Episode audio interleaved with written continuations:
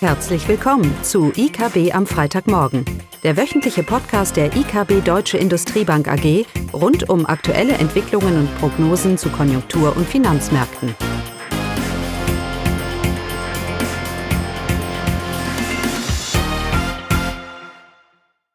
Willkommen zu IKB am Freitagmorgen. Heute haben wir nur ein Thema im Fokus und das ist der Einzelhandel, der Ausblick für den privaten Konsum und was sich nach Corona so ergeben könnte. Und bei mir habe ich heute meinen Kollegen Johannes Sausen. Er ist der Leiter für Consumer Retail Research äh, bei unseren Industriegruppen. Hallo Johannes, schön, dass du da bist. Hallo Klaus, vielen Dank für die Einladung. Und wir wollen uns heute äh, aus aktuellem Anlass auch ähm, über die, äh, den Lockdown, die Lockungsmaßnahmen äh, unterhalten und wie es um den Einzelhandel steht. Wir wissen ja, aus Konjunktursicht sind wir sehr besorgt für das erste Quartal. Wir erwarten einen weiteren Bebrückern. Das ist aber alles äh, schon bekannt. Wir wissen auch, dass das verarbeitende Gewerbe relativ gut tut. Aber die große Sorge ist eben weiterhin der, äh, der Einzelhandel. Es vergeht kein Tag, wo man nicht hier katastrophale äh, Nachrichten hört. Johannes, ich habe gestern äh, oder heute Morgen in der Zeitung gelesen, Einzelhandel bezeichnet die Beschlüsse als katastrophal. Wie steht es um den, um den Einzelhandel? Und vor allem, wird diese, diese Lockerung, wenn sie denn kommt, denn wirklich ein Befreiungsschlag werden? Mhm. Du beziehst dich auf die Ministerpräsidentenkonferenz vom 3.3. Klaus und das war tatsächlich eine Veranstaltung, wo eine hohe Erwartungshaltung des Einzelhandels dran geknüpft war und die sind zum Teil tatsächlich enttäuscht worden.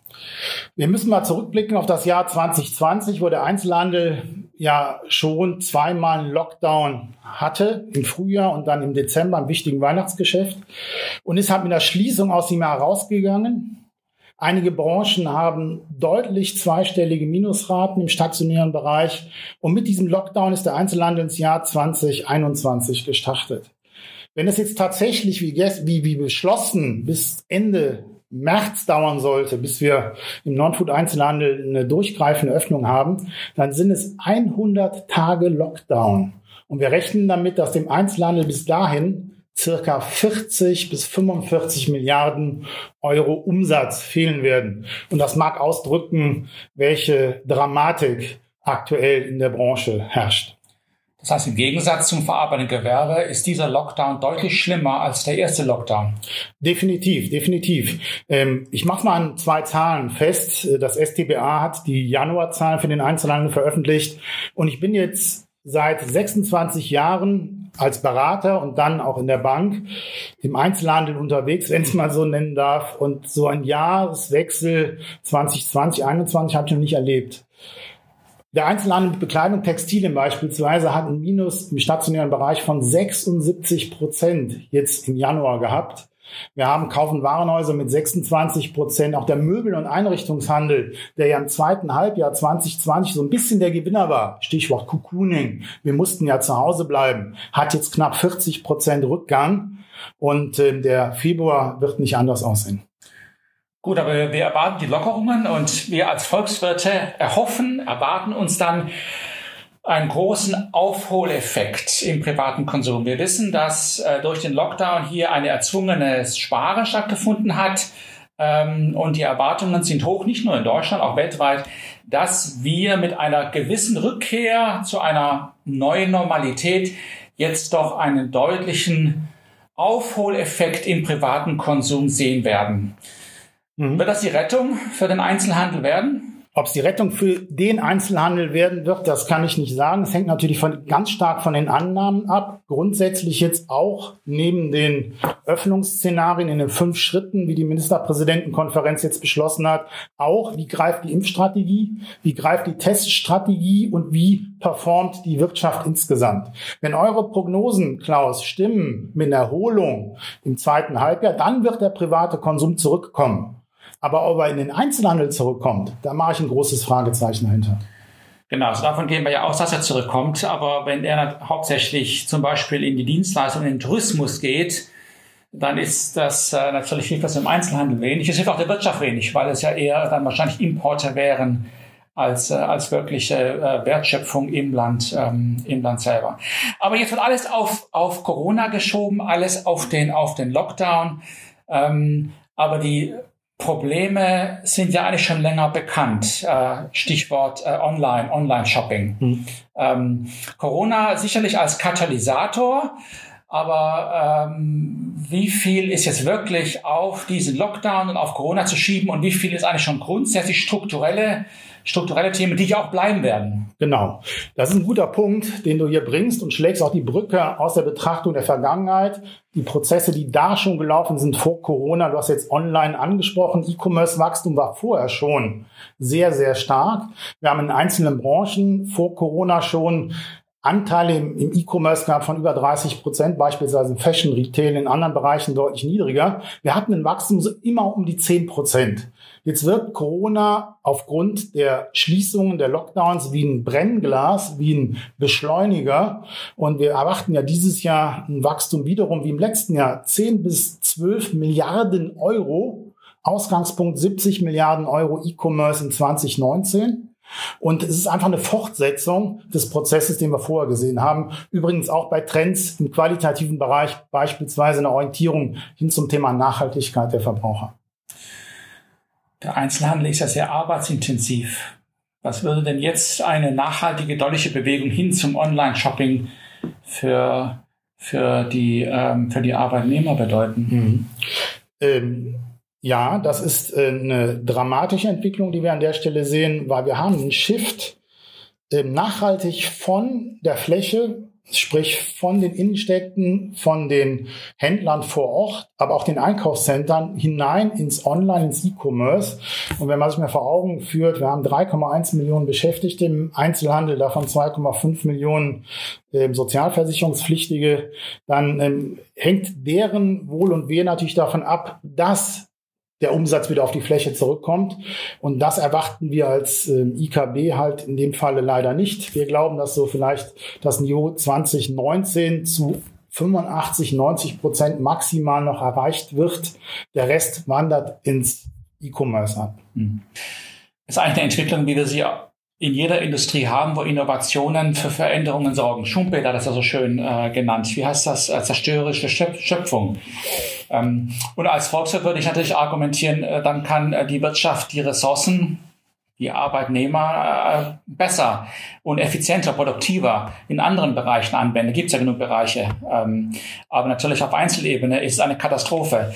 Und das sieht man ja auch, wenn man so durch die Städte geht ähm, die Leerstände, die man hier jetzt schon und auch letztes Jahr schon, schon gesehen hat. Bei all diesen strukturellen Entwicklungen und Corona als Katalysator, das gehen wir mal zehn Jahre voraus, wie werden dann unsere Innenstädte aussehen? Boah, das ist eine, eine schwere Frage. Zwei Antworten muss ich teilen an der Stelle. Es gibt ja nicht die Innenstadt. Wir haben Innenstädte, die vor Corona gut gelaufen sind, die attraktiv waren, die einen vernünftigen Mix hatten von Retail, von Kultur, von Gastronomie. Und wir hatten auch, wie du es eben angesprochen hast, schon vor Corona strukturelle Themen natürlich auch bei den Innenstädten. Ähm, was wir glauben ist, wie gesagt, es kommt nicht mehr der Umsatz auf die Fläche zurück. Wir werden Leerstände haben und Leerstände führen klassischerweise wiederum zu Leerstand. Attraktivitätsverlust. Also da müssen die Städte gegen kämpfen und das kann kein Einzelhandelskonzept solitär sein, sondern es muss ein ganzheitliches Konzept sein. Da muss man sich an den Tisch setzen. Das ist die Stadt, das sind die Händler, Gastronomie, Stadtentwickler etc., Immobilienwirtschaft natürlich auch, um da dann standortadäquat, stadtadäquat Konzepte zu entwickeln. Was wir, glaube ich, sehen, ist, dass die Attraktivität von Einzelhandel an den Wohnorten wieder gewinnt. Das heißt, hier wohne ich, hier kaufe ich ein. Das war mal so ein Slogan in den 80ern. Das kommt zurück. Das glaube ich sehr wohl. Das heißt, vom Tante Emma Laden über den Supermarkt. Und äh, wenn ich jetzt wieder, komme ich wieder zurück zum wertschöpfenden Dienstleistung im, im Tante Emma Laden?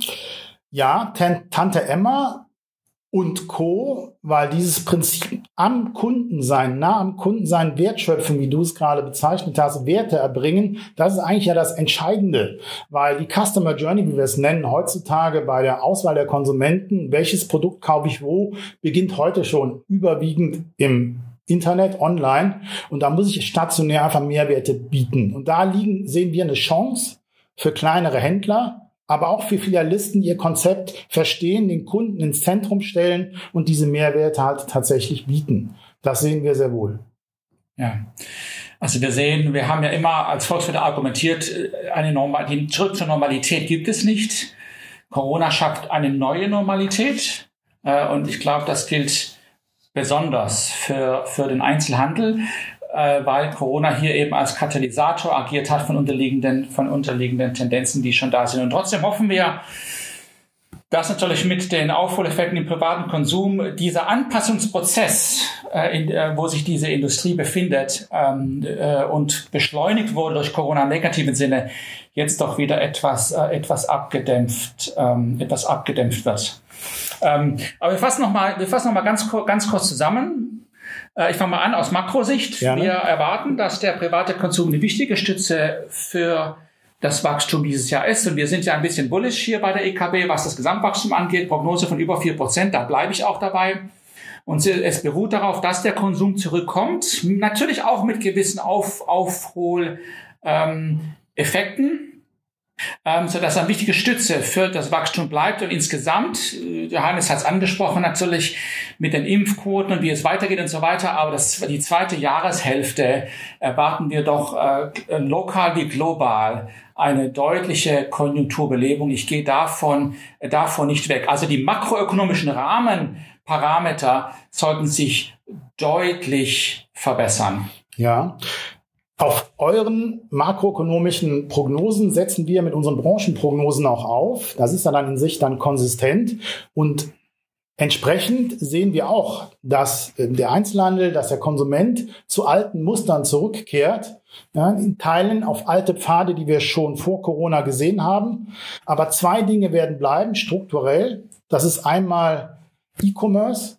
Also wir sehen nachhaltig wachsende Anteil im Onlinehandel. Und das zweite ist halt wieder eine stärkere Qualitätsorientierung der Verbraucher hin zu Waren, Thema Nachhaltigkeit, Bio etc. oder auch dem Einkaufen vor Ort.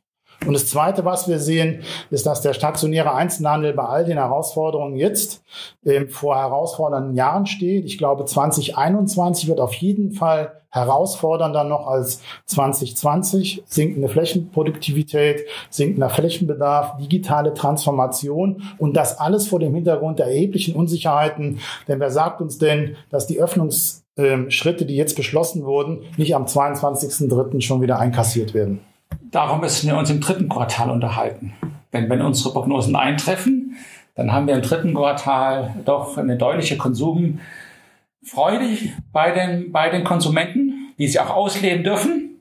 Und dann hoffe ich, dass wir im dritten Quartal hier uns wieder unterhalten und äh, der Ausblick dann auch mit Blick 22 dann hoffentlich ein besserer ist.